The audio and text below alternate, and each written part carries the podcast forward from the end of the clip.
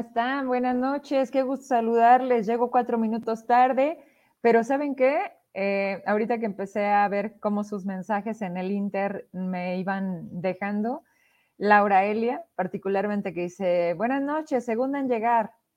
Me acordé mucho de algo que sucedió hoy en el Congreso, porque prácticamente parecía como en la SECUN, cuando dicen, nos vemos en la salida, ¿no? A los chingazos pues casi, casi se armaban ahí en el Congreso de Zacatecas.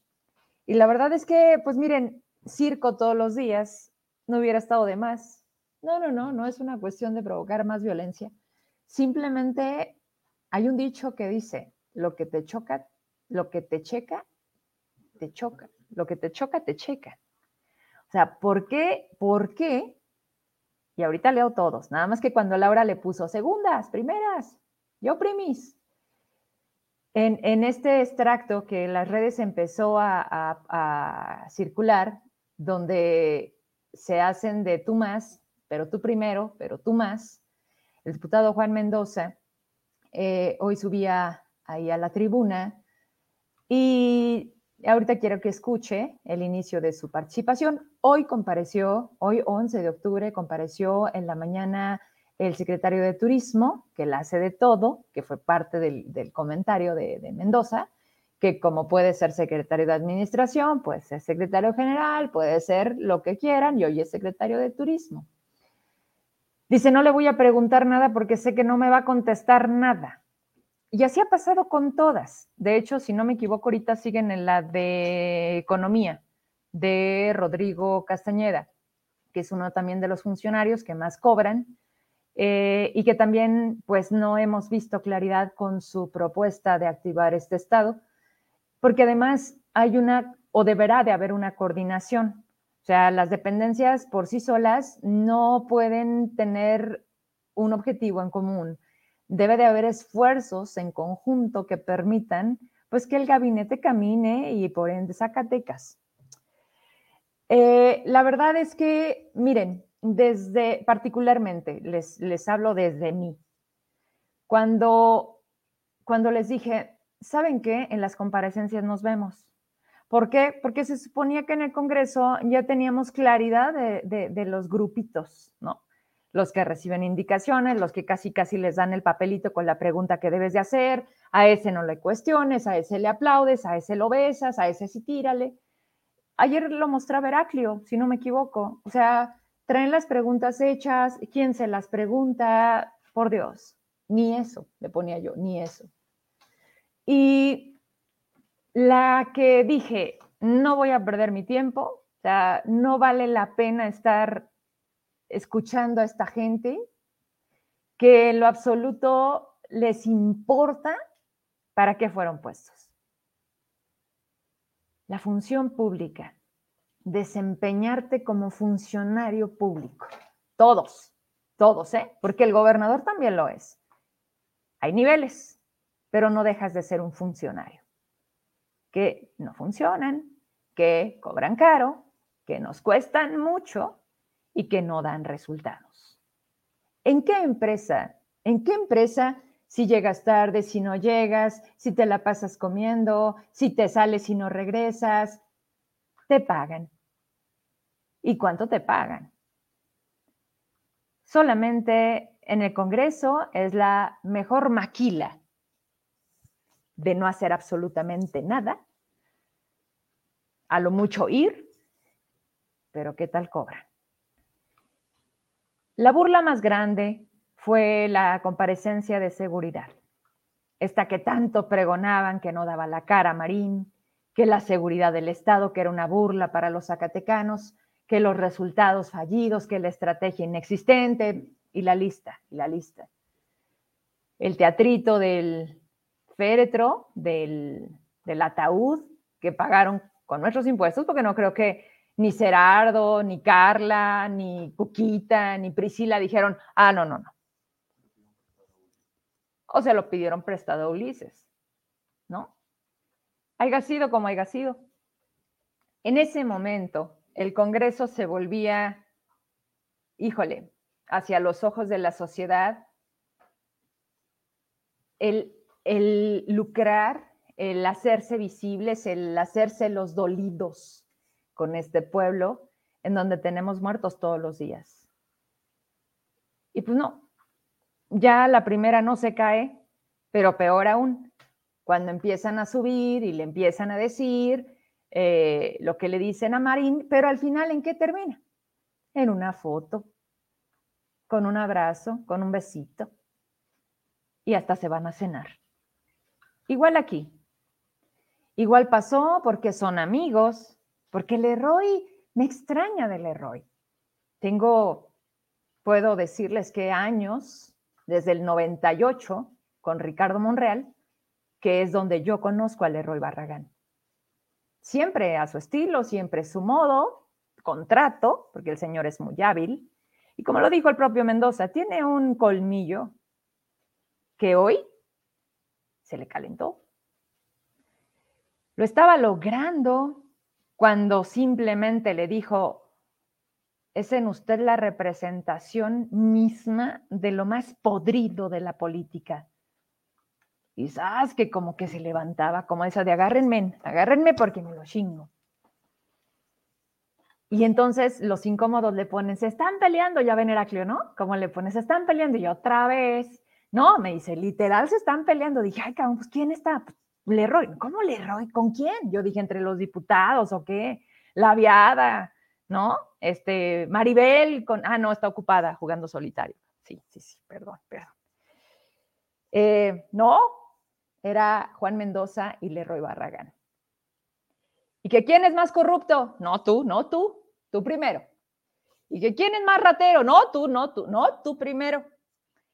Y que, y que vamos a escuchar, porque pues porque sí, luego la gente de las redes que de volada agarra las frases, pues encontraron el momento perfecto que llegamos a ver los que somos por ahí de los ochentas, pues al Chespirito, ¿no? Pero primero lo primero. Este audio dura aproximadamente tres minutos. La verdad es que no lo voy a poner todo, pero quiero que vea cómo inicia. Bájele poquito su volumen porque Juan Mendoza no habla, grita. Ya ve con esto, como, como dijo él, como si de veras eso sirviera, como si haciendo este circo a Zacatecas le fuera mejor.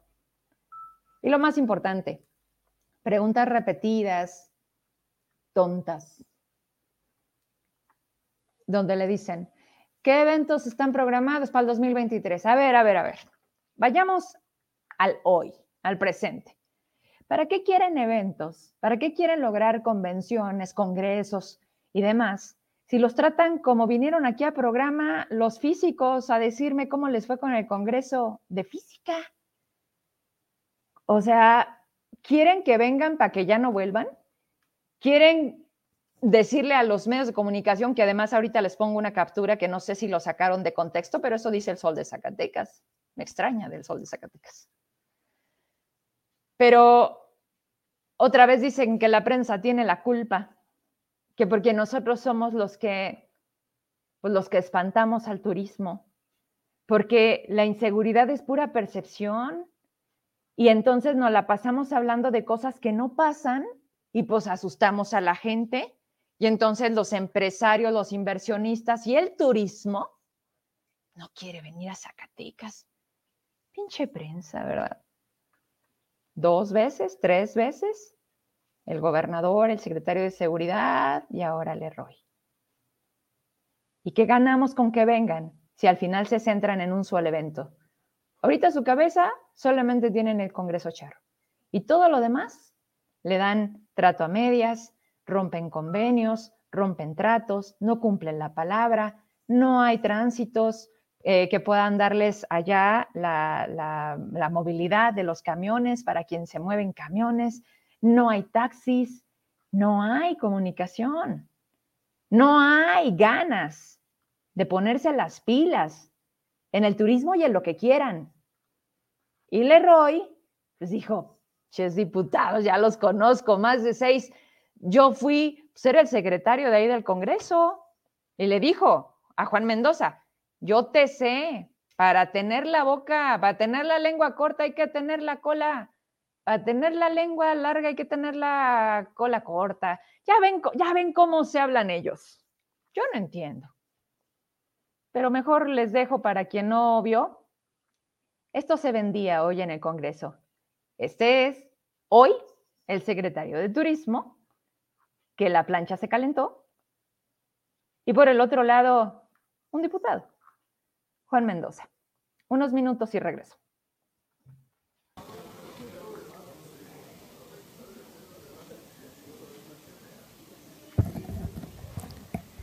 Diputadas, diputados, no le voy a preguntar nada al secretario de Turismo porque sé que no me va a contestar nada.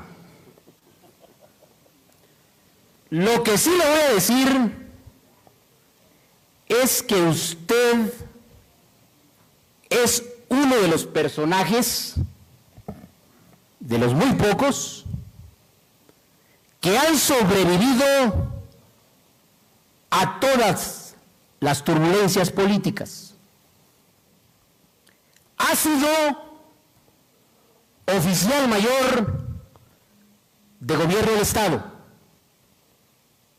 Lo hicieron secretario de administración. Un gobernador que incluso lo hizo secretario del campo sin conocer el campo. En aquel entonces se acuñaba la frase del campo no aguanta más, pues el campo lo aguantó, desconociendo totalmente la problemática del sector agropecuario. Pero es un personaje que se mete en todo y hace de todo. Sería algo así, quizás estén de acuerdo algunas, algunos diputados, como un sueño más sofisticado, más elaborado, con un costal de mañas en la espalda y un colmillo de morsa que le arrastra hasta el piso y hace surcos. Pero en eso de meterse en todo y hacer de todo, hace ferias, pero de las dos. De las que se organizan en septiembre y también y también de las otras. Ahora resulta que es un suñi, pero más refinado. Fue un secretario del campo que no sabía nada del campo. ¿Y cuándo ha importado? ¿Y cuándo han estado los perfiles correctos en un gabinete? ¿Por qué a Zacatecas no le cambia el panorama? ¿Por qué los favores se pagan tan caros? Pero los pagamos nosotros porque ellos simplemente van y van y van. Y vio la cara. Aquí lo más importante es como este juego de, de, sin máscaras, ¿no? Decía el otro día en un programa alguien. Y, y como, como dijo, este le está subiendo, le está subiendo, le está subiendo, hasta que se subió todo. Y ahí fue cuando se empezaron a hacer de palabras, y, no sé si tengas ahí oportunidad de, de la foto, si se la tomaron al final y salieron los uñis, amiguis, y, y juntos, porque volvemos a lo mismo. ¿Y? ¿Y qué? ¿Y qué importa si no está donde debe de estar? Diría David. ¿Y qué importa si aunque no sepan, ahí los ponen? Que aunque no quieran, ahí los pone. Y bueno, pues aquí está, por supuesto, y será parte a lo mejor de la voz de profeta, un video muy, muy representativo de lo que pasó hoy en el Congreso. Miren, Ay, qué bonita foto. No, no veo a Mendoza. Está, pues están los que están, pero no veo a Mendoza. ¿Tú lo ves? 2, 4, 6, 8, 10, 12, 14, 16, 18, 20, 22 diputados. De los 30, 8 ausentes, entre ellos el que le dijo lo que le dijo. Y donde sin duda, pues a Leroy sí le alcanzaron ahí a, a chocar las palabras. Porque al final, ¿en qué se convierte todo esto? ¿Cómo se le hace para estar y seguir estando sexenio tras sexenio? Como muchos, ¿eh? Alguna, algunas con cargos a nivel federal. Que igual traicionan, traicionan, traicionan. O es un juego de complicidades. Y listo. Aquí seguirán los mismos haciendo exactamente lo mismo. Aunque se cambien de partido y aunque la bandera diga no robar, no mentir y no traicionar. ¿No robar? y ahorita, como decían, todo el mundo leyendo El Rey del Cash, ¿no? Pero, ¿saben qué? Son tan canijos los del Guacamaya, sí, los del Guacamaya, que ya, ya nos están haciendo casi el audiolibro y ya te están sacando pedacitos por capítulo. Así que para los flojos, porque en México casi no se lee, pues métanse, sobre todo está en Twitter, ¿verdad? Y ahí están mandando casi al minuto información, información, información. Vamos con lo que sigue. Hoy, ah, no, no, no, terminamos con el videíto. Con el, ¿Y en qué acabó todo este show? Pues acabó en lo mismo que hemos visto siempre. Échamelo. ¿Quieres ver? ¿Qué? ¿Qué? ¿Qué? Muy, muy, ¿qué? ¿Qué? ¿Qué? Sí, sí, sí, muy, muy, muy, muy. muy. ¿Qué? Pues, pues, ¿qué? Vaya, amigo. ¿Quieres ver? Y listo. Oigan, hoy es el Día Internacional de la Niña. Instaurado desde el 95 por la ONU. ¿Por qué motivos? ¿Con qué intenciones? Aquí en Zacatecas, ¿cómo aplica? ¿Quién le entra? Mm, Empezamos por el origen. Híjole, ya que estamos hablando de perfiles. ¿Quién está al frente de la Secretaría de la Mujer? ¿De dónde surge esta área? ¿De CIPINA? ¿Con quién te interrelacionas con las dependencias, particularmente educación? Porque ahí estuvimos. Bueno, creo que no la han desaparecido, ¿verdad? Porque ya ven que con eso de tener que adelgazar la nómina porque no se ajusta y porque aparte viene en esta austeridad, este, creo que Pina no la han desaparecido. Pero ¿qué importa? Si la violencia hacia las mujeres es desde la cabeza, qué absurdo se vuelve que quien se supone debería de estar para cuidar a las mujeres y niñas de este Zacatecas es quien utiliza su posición para despedir, para inventar, para promover, para todo. Digo, no por nada creo que te haces acreedora a mantas, que igual no estamos de acuerdo en las formas, pero la gente dice, ¿cómo se le hace, Vero? Cuando no te escuchan, cuando no te atienden, cuando no pasa nada. ¿Cuál es el recurso? ¿Cuál es la vía? ¿Cómo lo decimos? y optaron por hacerlo a través de mantas, en donde le exigían al gobernador que quitara a la titular hasta hoy de la C mujer. ¿Cómo se llama? Zaira. Zaira Villagrana, que simplemente ha optado por dar unas prioridades a lo que lleva en la Secretaría de la Mujer. Pero si Pina depende de aquí, de aquí y quiero arrancar con estos datos, datos que usted puede encontrar eh, para entender sí lo bonito, sí lo de las políticas públicas, lo que los gobiernos deberían de hacer y la que, lo que la sociedad en corresponsabilidad deberíamos de estar haciendo, pero también el otro lado, el otro lado muy oscuro, que aquí hemos visto, Norma Galarza subía hoy, si no me equivoco, de los últimos acontecimientos lamentables en donde de la mano de los policías, de la mano de un adulto, de la mano de una mujer, de quien era el tío, el abuelo, el papá, la mamá, están matando a los niños. Ayer mataron al hijo de una mujer policía de ocho años. Y así. Eh, quiero que me ayudes con un par de capturas. Estos datos, como les digo, usted los puede tener. Aquí nos dicen esas dos historias, el debería ser y la realidad. Eh, los retos, los retos eh, aquí son, ¿no? Pedacitos, extractos, hay muchísima información, pero quiero, quiero que entremos en esto. Dice, la magnitud de este fenómeno. En un primer análisis de los datos, en los últimos años se muestra un crecimiento de las desapariciones de menores. En total, la red, este REDIM es la red de los eh, derechos de la infancia en México.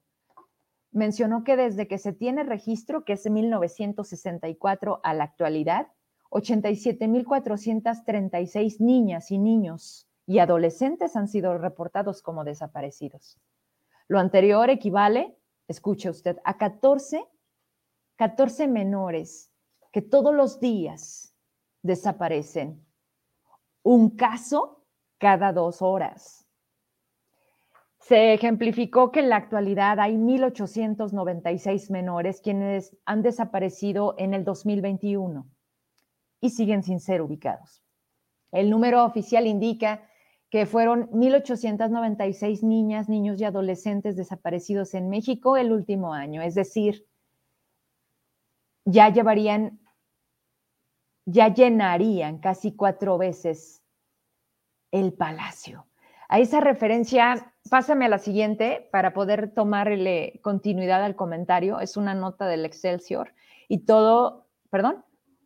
Es del economista, es que son dos, tomé de dos y son otros dos, si no me equivoco. Mandamos tres. El reporte añadió que si bien en todos los estados se presentaron casos de desapariciones en menores el año pasado, el 40% está mayormente en el Estado de México, en Tamaulipas y en Jalisco. Viene casos con Andrés Manuel López Obrador. Desde que empezó el sexenio del presidente, del 1 de enero 2019 al 29 de agosto 2022, 23.859 niños y niñas y adolescentes han sido reportados como desaparecidos, no localizados o localizados en México, así lo asegura esta red de la infancia en México.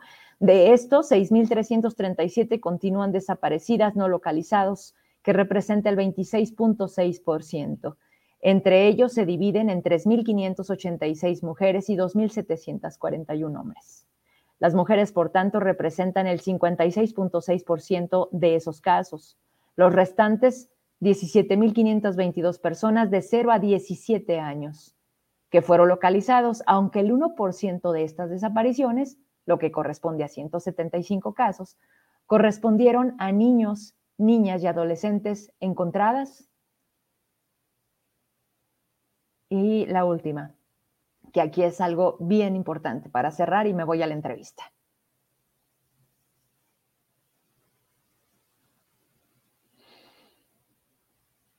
Están cortadas, así salieron. Ok, bueno, aquí.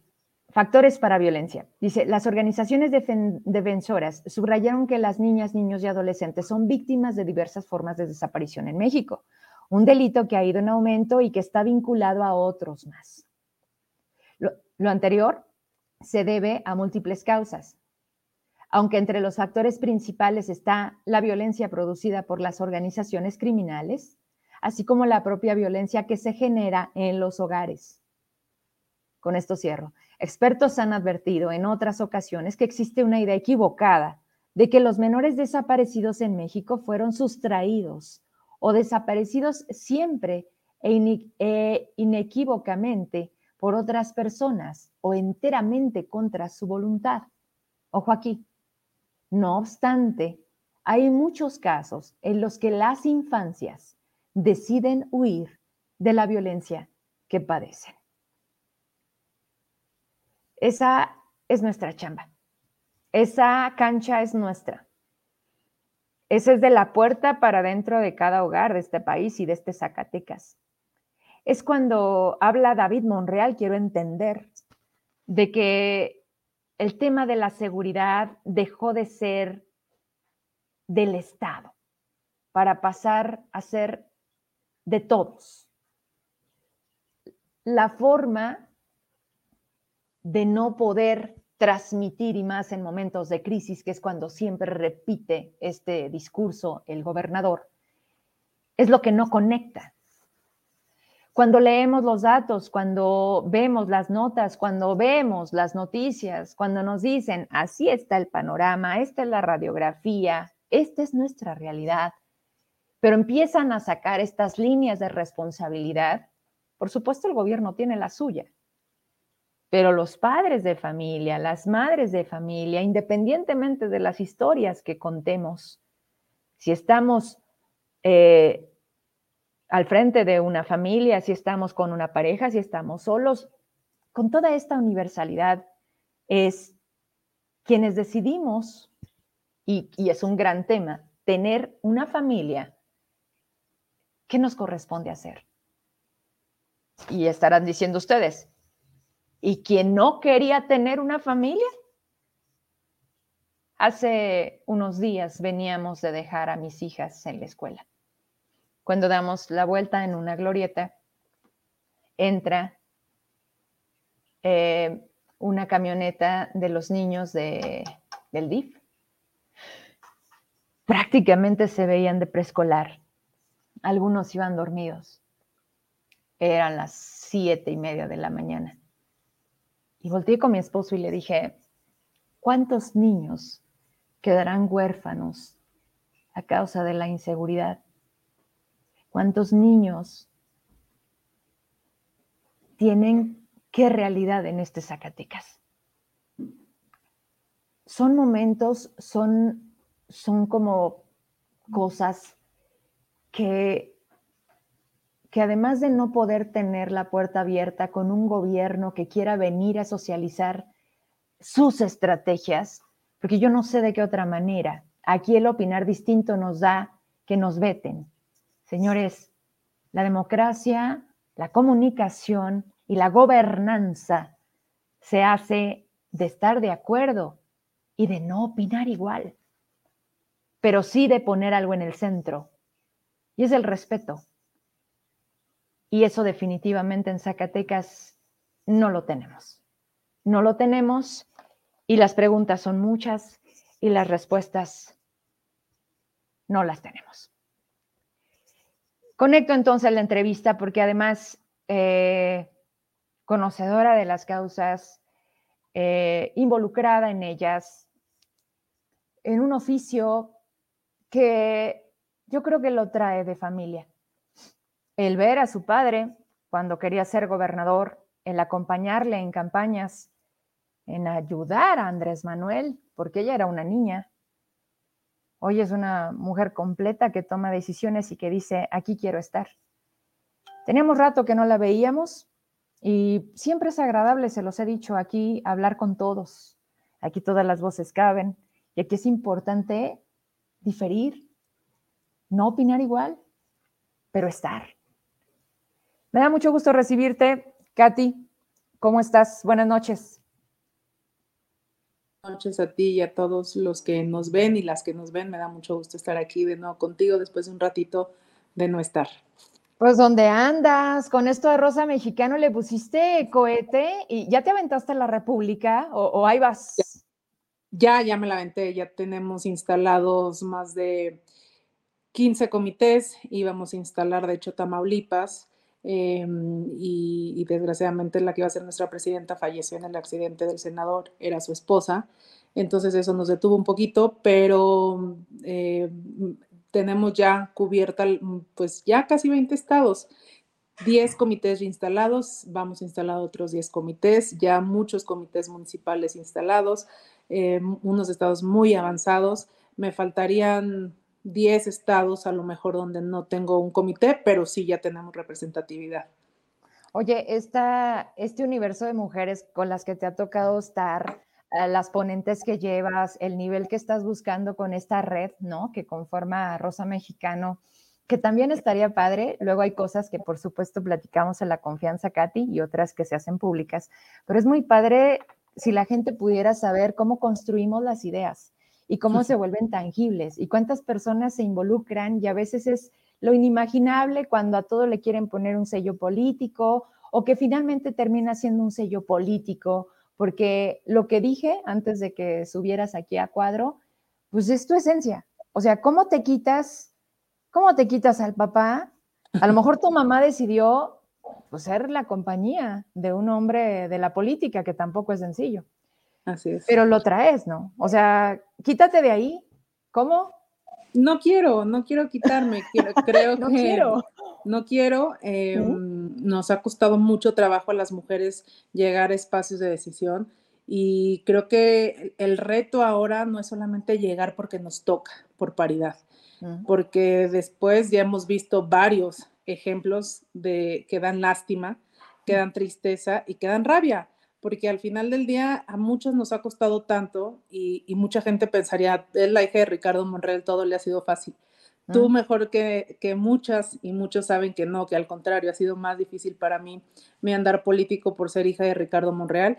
Y, mm, pero ahí voy, la verdad es que estoy muy contenta. Rosa Mexicana es un proyecto que nació del corazón, que nació del alma, que nació de... Tú sabes que yo siempre he sido una, he siempre tratado de ser una mujer que vibre en el amor y vibra eh, en, la buena onda. Entonces, creo que eso ayuda a que todas las cosas bonitas y muchas cosas buenas me pasen. Y Rosa Mexicano creo que ha sido un regalo que, que Dios y el universo me han mandado después de una etapa este, muy triste en, en, mi vida de depresión por no haber logrado una diputación, pero por algo pasan las cosas y los tiempos de Dios son perfectos y la verdad es que Rosa Mexicano está increíble, tenemos unas ponentes brutales, he conocido a mujeres de todo el país que son grandes lideresas, que tienen deseos, que tienen ganas, pero sobre todo que quieren sanar, porque siempre he creído que mientras no sanemos nuestras heridas, heridas que vienen inclusive desde el vientre, Em, vamos a hacer liderazgos tóxicos, liderazgos negativos. Y entonces de nada sirve que una mujer llegue a ser gobernadora, presidenta, presidenta municipal o cualquier otro cargo si va a repetir patrones de conducta de una conducta masculina eh, tóxica.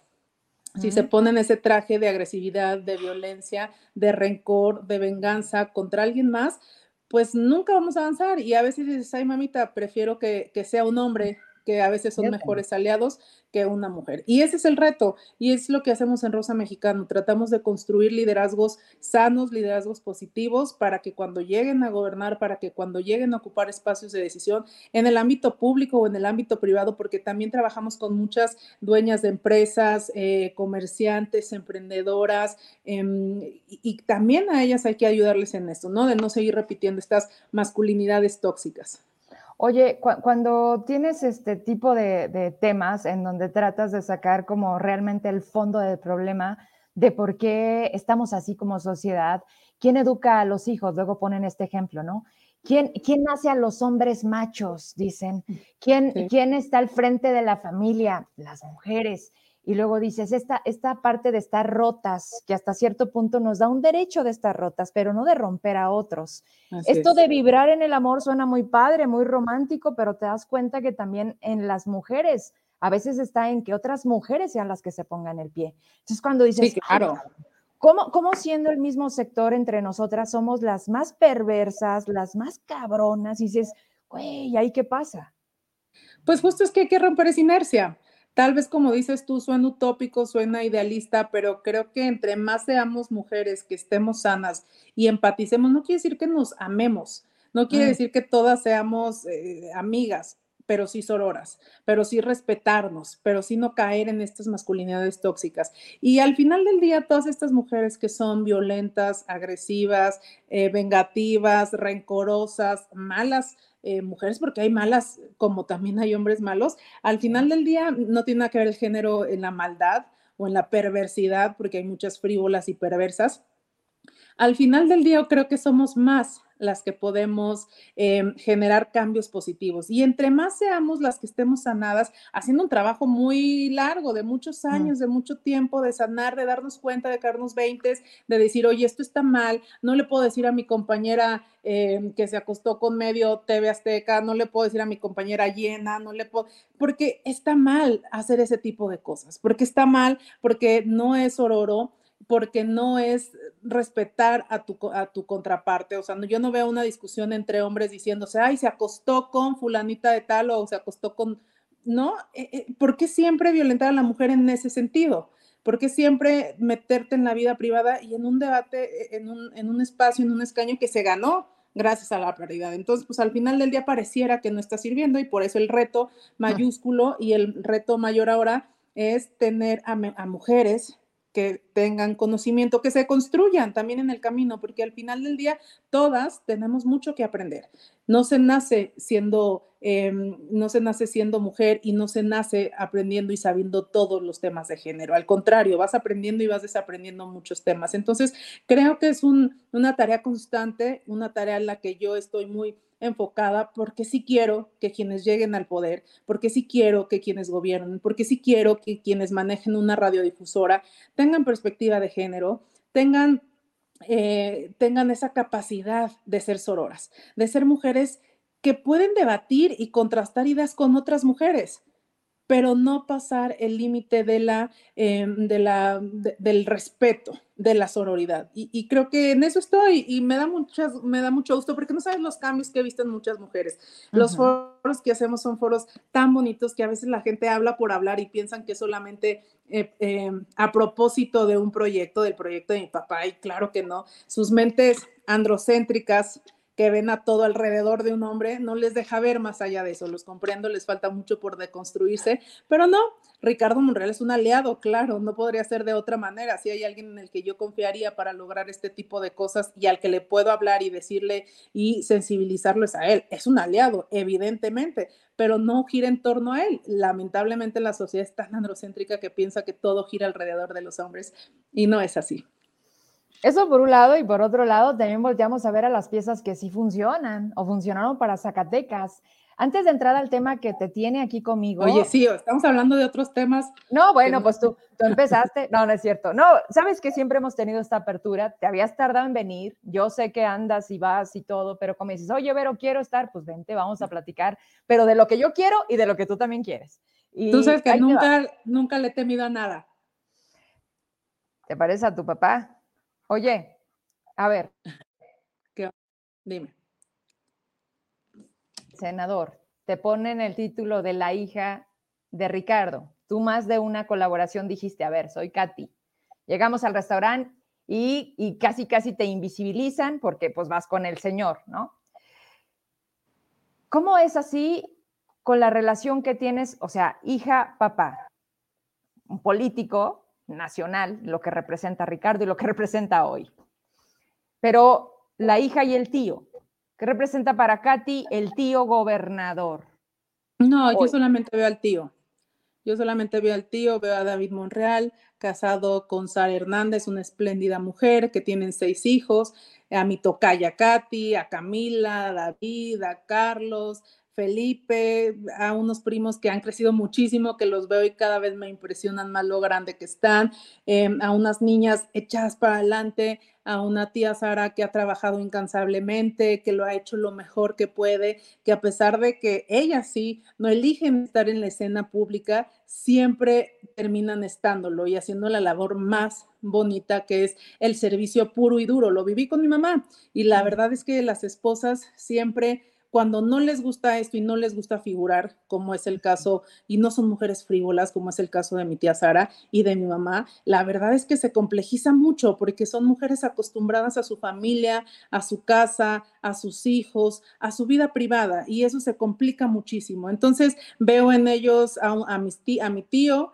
a, mi, a mis primos, a mi tía y es lo único que veo, a gente que quiero, que es mi familia eh, y que convivo con ellos cuando puedo y que tenemos mucho en común y que tenemos una historia y un árbol genealógico que eh, muy fuerte pero que al final del día cada uno está haciendo su vida y cada uno está haciendo su camino y, y, eso es lo que yo veo. Yo veo la, a mi tío, a mi tía y a mis primos.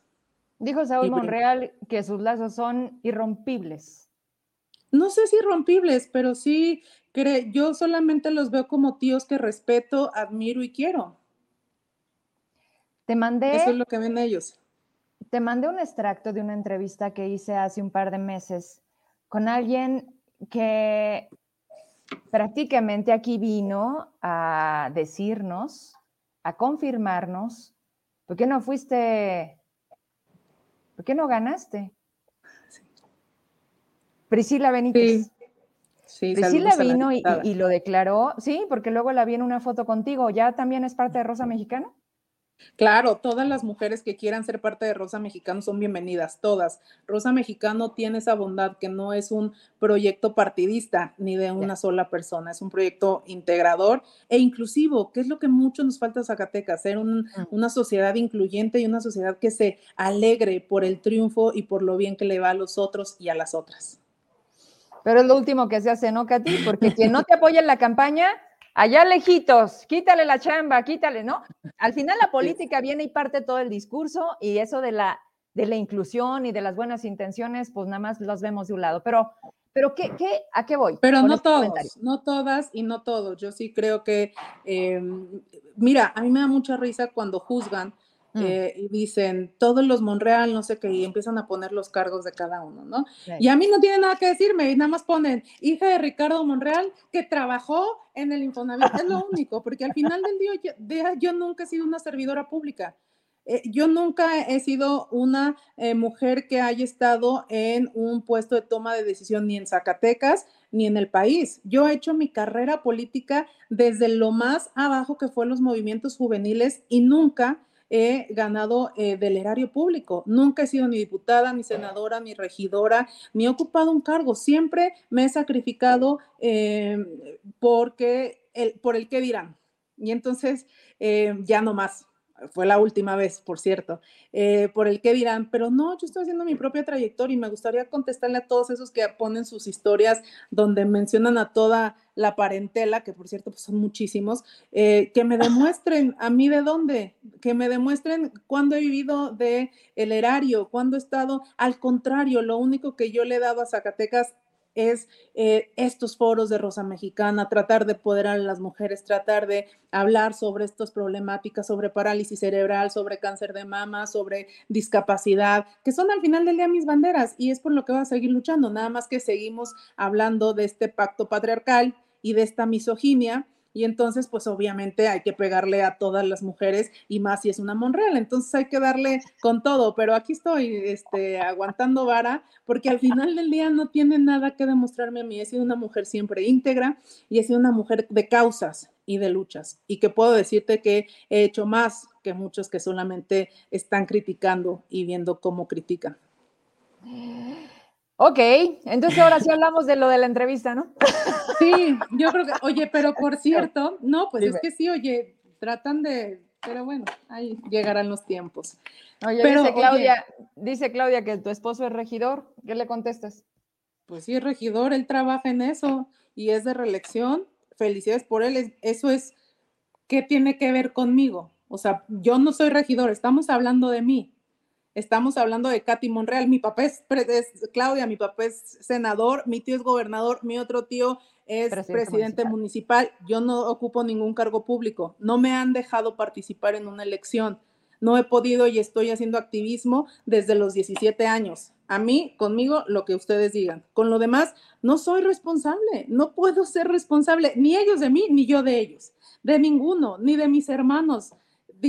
Soy responsable de mis hijos de Eva y de Sergio. De ahí en más, solo soy responsable de mis acciones. No respondo ni siquiera, cada uno es responsable de lo que hace y de lo que trabaja. Y eso al final del día es lo que debe contar, tostar y contar. No sé por qué me quieren endilgar siempre y, y decir, ah, pero es que es la hija soy la hija, como hay muchísimos em, carniceros que se dejan el negocio, como hay muchísimos abogados que le dejan a sus hijos el negocio de abogados, como conozco muchísimos doctores que a sus hijos le dejan el consultorio y empiezan a hacer rondas juntos, como hay muchísimos ingenieros que sus hijos son ingenieros. Yo soy política como mi papá es político, pero he hecho mi carrera de manera muy aparte a la de él y lo he demostrado con trabajo, nada más que hay gente que nunca se le va a dar gusto con nada y, pues en eso, ¿qué puedo hacer? ¿Ya tienes la piel más gruesa? No, pues, ¿sabes qué? Te veo, te veo diferente. ¿Cuánto teníamos que no venías? Fácil un año, ¿no? Trataba de cuidar, trato, trataba de cuidar más, pero, mira, ya esto se me hizo el chongo. hasta el chongo ya se reveló.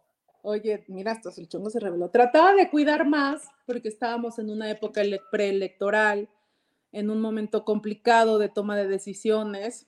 Estaba yo en Zacatecas muy de lleno, ahora la verdad es que tengo una visión muy nacional, la verdad es que ya pocas veces puedo ir a Zacatecas, la verdad es que el trabajo en San Luis Potosí, en Chiapas, no sé, en Chiapas, lo bien que nos va con los foros de Rosa Mexicano, en Baja California Sur, en Puebla, en Chihuahua, eh, la verdad es que tengo tanto trabajo y eso me ha permitido ver tantas cosas que digo, es mi momento y es mi tiempo. Y, me puede, pueden, y, siempre, ¿sabes qué?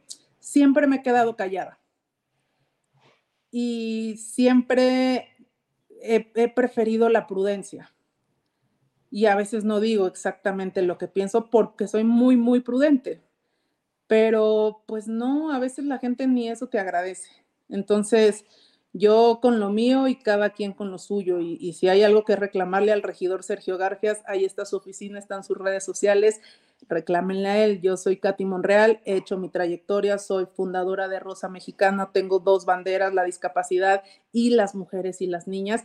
Y ese es el tema. Y ahorita que hablas del tema del Día de la Niña, la verdad es que los datos son espeluznantes. La verdad es que, como bien dices tú, necesitamos más personas capaces y más personas eh, comprometidas por esta lucha, porque imagínate que más de 12 millones de niñas serán obligadas a casarse. Una este de tiempo. No, no, bueno, uno de cada 10 feminicidios, la víctima es una niña o un adolescente diariamente. Cifra oficial, más toda la cifra negra. Estado de México, Chiapas y de Veracruz son los estados con mayor número de embarazos entre de niñas entre 10 y 14 años embarazos producto de un abuso sexual infantil y que casi siempre es el papá, el tío, el abuelo, un pariente. La mayoría de los casos siempre es un familiar. Dos, 12 de cada 100 niñas indígenas de entre 12 a 14 años son forzadas a contraer matrimonio. Imagínate, una niña, tus hijas tan chiquitas como las mías, pero de 12 a 14 años están siendo forzadas a, casarse las niñas indígenas. En 2020 se, registra, en 2020 se registraron 8.876 embarazos en niñas entre 10 y 14 años. 30% de las niñas y adolescentes dedican más de 28 horas semanales a realizar trabajos domésticos, a diferencia del 4.7% de los niños. 30% contra 5%. Hay una gran tarea por hacer hay mucho por hacer, hay una desigualdad brutal, las más pobres dentro de las más pobres son las niñas, hay una feminización de la pobreza y dentro de esa feminización las niñas son las que sufren y viven más en pobreza. Muchos de estos datos los obtuve de IPAS México, que está en Twitter y que los hizo públicos hoy a, propósito del Día de la Niña. Entonces sí nos faltan muchísimas funcionarias y funcionarios públicos comprometidos con estas causas, porque hay mucho por hacer, mucho por qué preocuparse, más allá de si alguien se apellida igual que otra persona que están haciendo su, tarea y su trabajo como persona, su derecho a participar en política, porque hasta eso me quieren coartar siempre. Pero dijiste que ya no, ¿sí? No, ya no, ya, ya, ya no. Pero ese, ese ya no, ese ya no que representa. O sea, porque entiendo. No, ese ya no representa. Ese ya no representa que yo estoy haciendo mi trabajo y voy a hacerlo eh, lo que me corresponde, para mí, lo mío, lo que tenga, y además voy a ayudar con todo a mi papá, pues obviamente lo hago por convicción, por principios, por todo, porque creo que es el mejor y que es el único que puede, eh, puede ayudar a lograr consolidar la cuarta transformación y cambiar lo que no funciona también, porque siempre hay que reconocer eso, porque creo que es el único que tiene esa experiencia y esa capacidad de eh, dar continuidad a los proyectos y lo voy a apoyar siempre, evidentemente. Estoy con él apoyándolo en todo el país y la verdad es que nos ha ido muy bien y creo que parte de esta sensibilidad de él, de Ricardo Monreal, es esta iniciativa que yo te platicaba, que para mí es fundamental. Es una iniciativa que la verdad es una iniciativa ciudadana una chava de Tamaulipas empezó a buscar a senadores y empezó a hablar de su caso. Él tiene un niño con autismo, su hijo tiene, va a cumplir creo que dos años, se dieron cuenta que tenía, eh, que era neurodiverso, que tenía autismo, empezó, le dijeron, oye, tu hijo tiene que tomar terapias de cuatro, de cinco a siete días a la semana, ¿no? Terapia física, terapia de lenguaje. Dijo, ok, es una chava eh, que pudo empezar a pagar, ¿no? Después del mes, se dio cuenta que en terapia se le iban 15 mil pesos el primer mes. El segundo mes se le fueron 18 mil pesos. El tercer mes, veintitantos mil pesos. Dijo, oye, esto para cualquier persona y para cualquier familia es imposible de pagar y sobre todo como está la situación en nuestro país. Y entonces dijo, voy a ir a mi seguro. Fue es una chava que tenía un seguro y el seguro le dijo, no aseguramos la discapacidad. Y es algo que a mí me pasó con Sergio. Cuando Sergio empieza a ir a terapias, mi seguro no pagó nada, ¿no? Eh, me dijo, no, no aseguramos la discapacidad, no aseguramos la parálisis cerebral. La verdad es que siempre estuve buscando cómo, cómo hacer frente a esta discriminación, porque una discriminación, y no encontraba. Y entonces llegó esta chava con su misma problemática, me empezó a platicar, ella también es abogada, empezamos a ver, se lo platiqué a, mi papá, ella se lo platicó, eh, estuvo buscando y tratando de abrir puertas con más senadores, con más diputados. La verdad es que no tuvo eco y le dije, tu lucha es mi lucha, porque es la realidad, era nuestra lucha. Entonces hablamos con él, le, él está muy sensible al tema de la discapacidad, pues por ser abuelo de un niño con discapacidad, y dijo, órale, vamos a presentarla. La queríamos presentar para el Día de la Parálisis Cerebral em, y el día de hoy se presentó. Hoy por fin se presenta la iniciativa para obligar o para prohibir a los seguros, a las aseguradoras, prohibir no dar eh, el derecho a ser asegurados a los niños con alguna discapacidad o neurodiversidad o con alguna lesión cerebral o con Alzheimer o con eh, alguno de estos trastornos que afectan el cerebro. Entonces, creo que es un gran paso, creo que es un gran logro y que creo que son esas cosas buenas que salen de la sociedad que se deben de traducir en leyes. Va en el primer paso. Hoy apenas se presentó, falta toda, todo el proceso legislativo, pero a mí me da mucho gusto porque la verdad es que es un respiro es un alivio para todas esas familias que tienen gente con discapacidad o neurodiversos en sus familias, la gente que tiene hijos con autismo, con Asperger, con parálisis cerebral, con síndrome de con, con muchísimas condiciones y neuro Alzheimer, por ejemplo, o sea, todo lo que se va adquiriendo tal vez a lo largo de los años o cuando crecen. Em, y ya eso e, es eh, su intención, el objetivo de esta iniciativa es que las aseguradoras tengan que asegurarte, porque además hay derecho comparado, tanto en Estados Unidos, como en España, eh, la ley obliga a las aseguradoras a no discriminar a estos niños y niñas eh, que nacieron con alguna discapacidad o adultos que lo obtuvieron en el proceso. Oye, digo, este, de, entrada, como dices, hacer, hacer real, hacer tangible lo que tantas cosas duelen lo que a veces no se toca, lo que los temas pueden ser prioritarios para el número de senadores que representan este país. Y lo hacemos también a nivel local, ¿no? Con, lo que son los diputados. Pero, pero yo, yo, yo recuerdo, por ejemplo, y, creo que ya no está en el mismo partido, pero sí porque la tuve en el programa y poco se pudo avanzar. Fui a una reunión, fui con Emma Lisset en su momento mm. en el PAN. Ella tiene una niña con autismo y yo, yo estuve con ella de cerca viendo lo que era eh, un poco, ¿no? Lo que me transmitía. Eh, y, me dice, Vero, es que yo me sentía sola. O sea, llegas a un punto en el que el problema, volteas y dices, solo soy yo.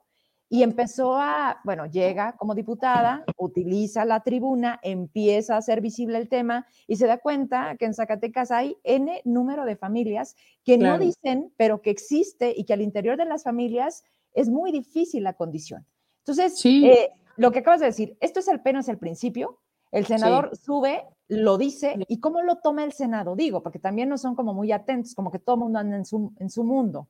Cada quien anda en su mundo, pero la verdad es que creo que lo importante ahora es que vaya a comisiones y hacer presión en comisiones para que este proceso legislativo sea corto y no, y no quede en la congeladora, ¿no? Que casi siempre es uno de los retos de estas iniciativas ciudadanas y estas iniciativas que eh, benefician a muchísimas personas eh, que tienen familiares con discapacidad, que tienen que pagar terapias, que tienen que pagar, eh, pues todo tipo de terapias, pero quienes, con, fíjate, había un dato que me llamó mucho la atención, un niño con discapacidad o neurodiverso tiene entre dos a siete veces más visitas a un especialista que un niño regular. O sea, un niño con discapacidad o neurodiverso va a visitar de entre dos a siete veces más tiempo, más veces, valga la redundancia, el pediatra, el neurólogo, el, fisioterapeuta, el oftalmólogo, el genetista, el no sé qué, más aparte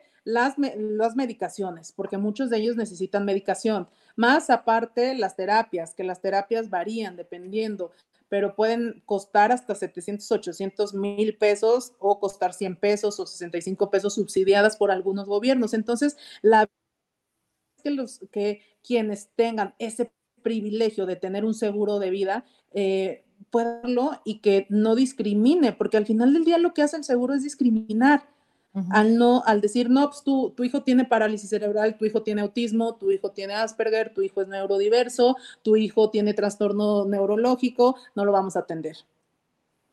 Eso es un acto de discriminación y el artículo primero constitucional prohíbe la discriminación. Y entonces, este tipo de modificaciones en ley ayudan mucho a las familias sobre todo eh, quienes pueden acceder a un seguro. Y también obliga al Estado mexicano a seguir, a tratar de mejorar la cobertura, que, que sí, hay muchas áreas de oportunidad y que sí, hay mucho por hacer en el tema de salud pública, eh, porque la verdad es que ahí se, se, acrecenta todavía la desigualdad entre un niño que puede acceder a una terapia y un niño que no puede acceder. Es, es fundamental las terapias para los niños, porque eso significa avances en la calidad de vida de ellos. O sea, estamos hablando de la calidad de vida de un ser humano. Y entonces, por eso creo que es fundamental y que debemos de seguir impulsando y empujando este tipo de iniciativas que a mí en lo particular por mi lucha, eh, y sé que la lucha además, hay, hay, hay, un gran número de personas con discapacidad y no solamente son las personas con discapacidad, sino su entorno.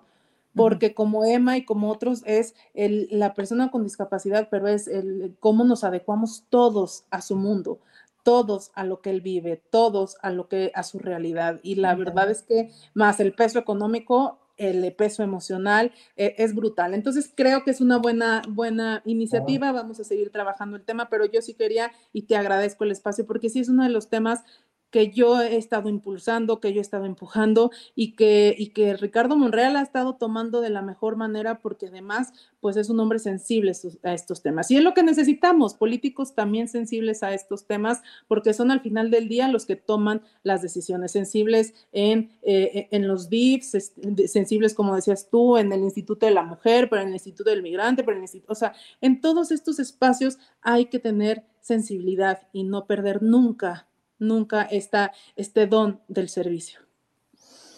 Las escuelas es otro gran punto.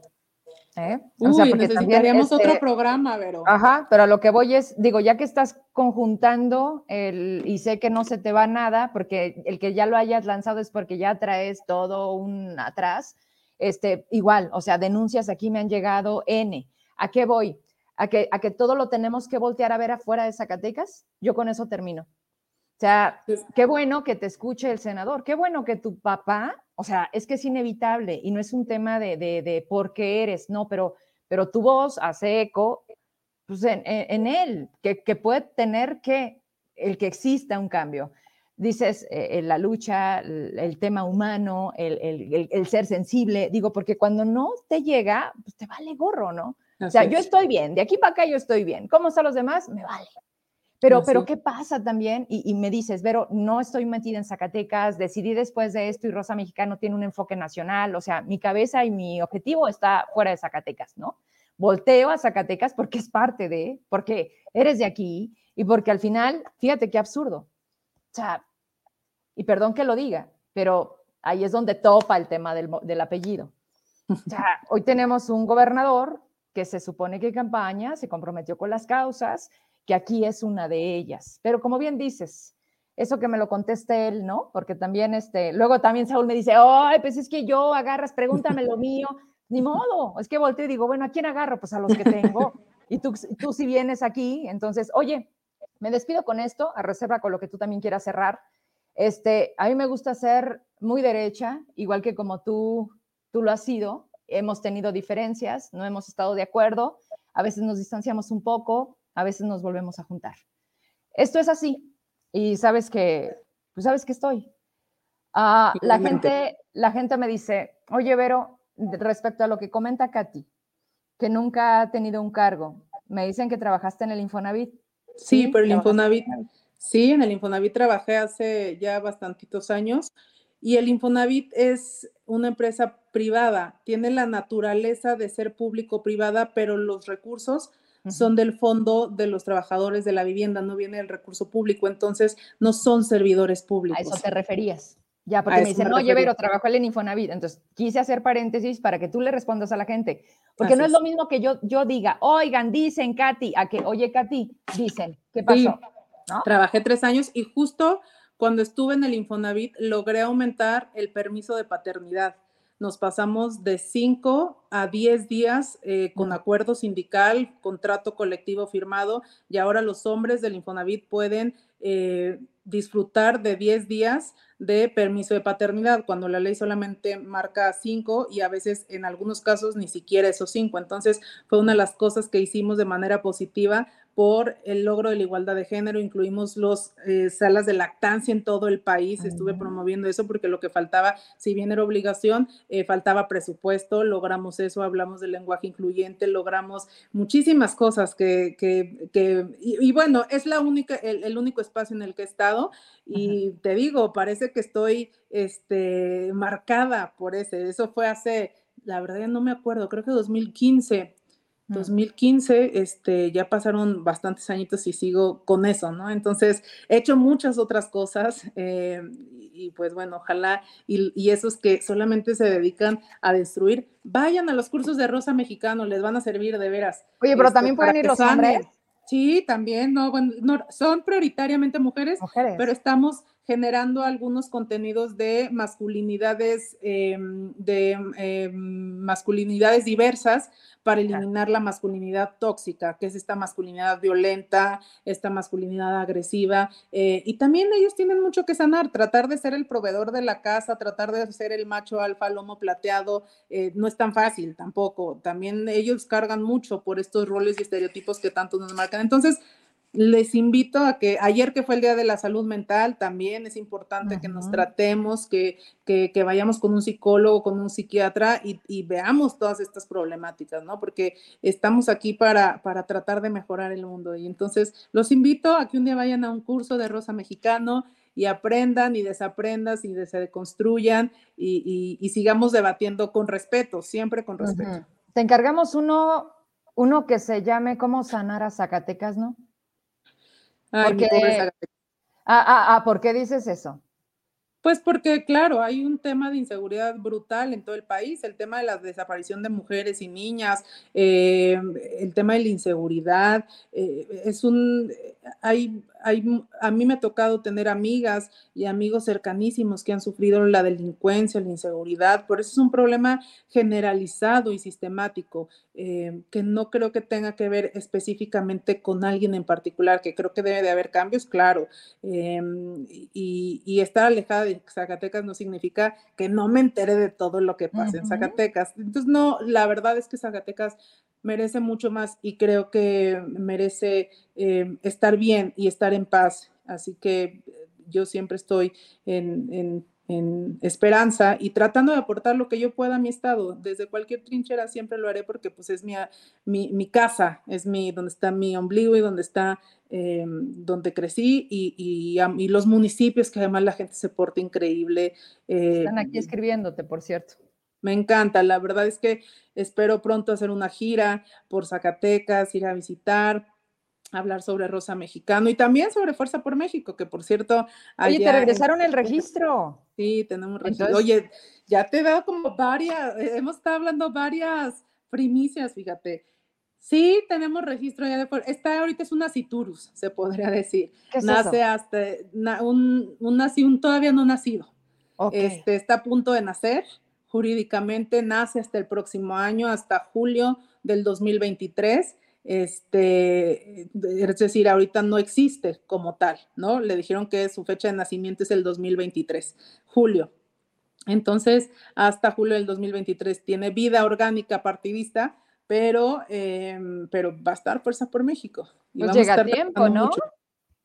Llega, tarde, porque obviamente estamos un poco en desventaja con los demás partidos que sí tienen posibilidad de estar trabajando, pero eh, vamos a hacer todo lo posible, va a ser un partido rosa, un partido de las mujeres, un partido eh, que quiere impulsar muchísimo la participación política en todo el Estado de esas mujeres líderes que nunca les han dejado participar, de esas mujeres líderes que siempre han querido estar, que siempre han ayudado, que siempre han estado eh, impulsando y que al final del día cuando gana el candidato, cuando gana la candidata, le dicen, no, pues es que, ¿qué crees? Tú no eres apta para este espacio, ¿no? Y se olvidan de ellas de esas lideresas de colonia, de comunidad, de sección, las lideresas de Pinos, de Guadalupe, que hay muchísimas en Guadalupe, unas mujeres aguerridas, trabajadoras, las de Loreto, en Loreto también hay mujeres increíbles, de Tlatenango, de Nochistlán, de Jerez, eh, Fresnillo, obviamente. Entonces, todas, en todas esas partes mujeres, cuando las tomas en cuenta. Yo, yo lo que veo es que cuando tú haces sentir a alguien parte de un proyecto, y volvemos a decir, cuando incluyes,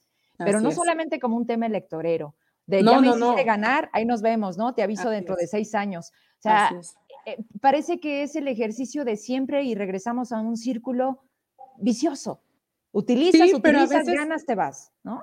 Pero a veces la ciudadanía eso elige también. Y Claro. eso también hay que reconocerlo, o sea, porque es, le estoy dando otra alternativa, le estamos poniéndole, y al final del día vuelve a ganar el mismo. Y entonces dices, bueno, pues así lo decidió la gente, también hay que respetar eso y por eso vivimos en una democracia. Pero Rosa Mexicano sí va a ser un partido que llegue a tratar de innovar, tratar de, de refrescar, tratar de buscar esos liderazgos de esas mujeres que nunca las han dejado participar, que siempre las han violentado o que siempre les han cuarteado sus posibilidades. Aquí queremos, y no solamente por ser mujer, sino que queremos mujeres capaces, mujeres que se preparen, que estudien, que sean competitivas, que sepan, eh, que sepan hacerlo bien. Y eso es lo que queremos. Y hay muchas en todo el estado, en todo Zacatecas, de verdad es que tenemos gente muy buena, gente trabajadora, gente comprometida, gente que, que lucha diario. Las mujeres en Villanueva también hay unas mujeres increíbles, Lupita, eh, que, que de verdad que a pesar de que eh, vivimos con preocupaciones económicas, con preocupaciones familiares, con preocupaciones de todos los aspectos, siempre tenemos una sonrisa y siempre tenemos, siempre tienen un taquito que ofrecerme y eso de verdad lo valoro y lo agradezco en el fondo de mi corazón. Aparte ya saben que yo, o sea, a mí me ganan con la comida. Entonces, si no me tienen tunas, me tienen pitayas y si no taquitos de juchipila y si no, este asado de novia. O sea, la verdad es que yo soy muy feliz yendo a mi estado yendo a Zacatecas y poniendo mi granito de arena en lo que yo puedo, en lo que yo eh, puedo hacerlo y creo que esa va a ser mi ruta. Bien, cerramos entonces atendiendo el seguimiento de esta iniciativa, como bien lo dices, que no acabe Sí. la congeladora, que sea una más, y cuando haya ese avance, pues me echas grito, ¿no? Para Sí, también ver hacia dónde va. Vamos a estar ahí haciendo presión porque creo que ayuda muchísimo. Sería un alivio para muchísimas familias mexicanas que tienen a personas eh, neurodivergentes o con trastornos neurológicos o con discapacidad. Bien, pues vámonos entonces, porque como dices, nada más íbamos por una cosa y acabamos con 10, pero siempre nos Así pasa. es. Bueno. Siempre nos pasa. ¿eh? Cuídate. Gracias, mi Vero. este, Cuídate y nos vemos pronto. Te mando un abrazo hasta donde estés. Un Y- abrazo y suerte a los mineros de Zacatecas que están jugando. muy jugando? No, no sé si hoy, pero ayer jugaron. Creo que hasta el jueves o viernes vuelven a jugar, pero ojalá y ganen. Mírala. Ok. Vámonos pues. Descansa. Adiós, Bye. buenas noches. Cuídate. Buenas noches. Platicamos un buen rato con Katy Monreal, muchos temas, pero entre ellos esta iniciativa que hoy en el Senado, a través del senador, del doctor Ricardo Monreal, bueno, busca el seguro para las personas que tienen algún trastorno eh, neurológico. Uh, las condiciones diversas de todos en casa, en las escuelas, en las familias, eh, son, son sin duda cosas que se han dejado y temas que se han dejado de lado porque nos rebasa, ¿no? La cotidianidad y, y al final otras cosas que, que, la verdad parece que nunca avanzan, o más bien parece que nunca salimos de ellas. Yo ya me voy, ya son las 9 con 12, ya pagué los minutos que llegué tarde, no traemos nada pendiente. Mañana, mañana, además de ser incómodos, traigo un par de denuncias, pero mañana entro con eso y le damos con todos los temas que seguramente, pues si yo sola traigo harto con qué, imagínense cinco. Aquí nos vemos entonces. A las ocho tenemos una cita. Descanse. Gracias.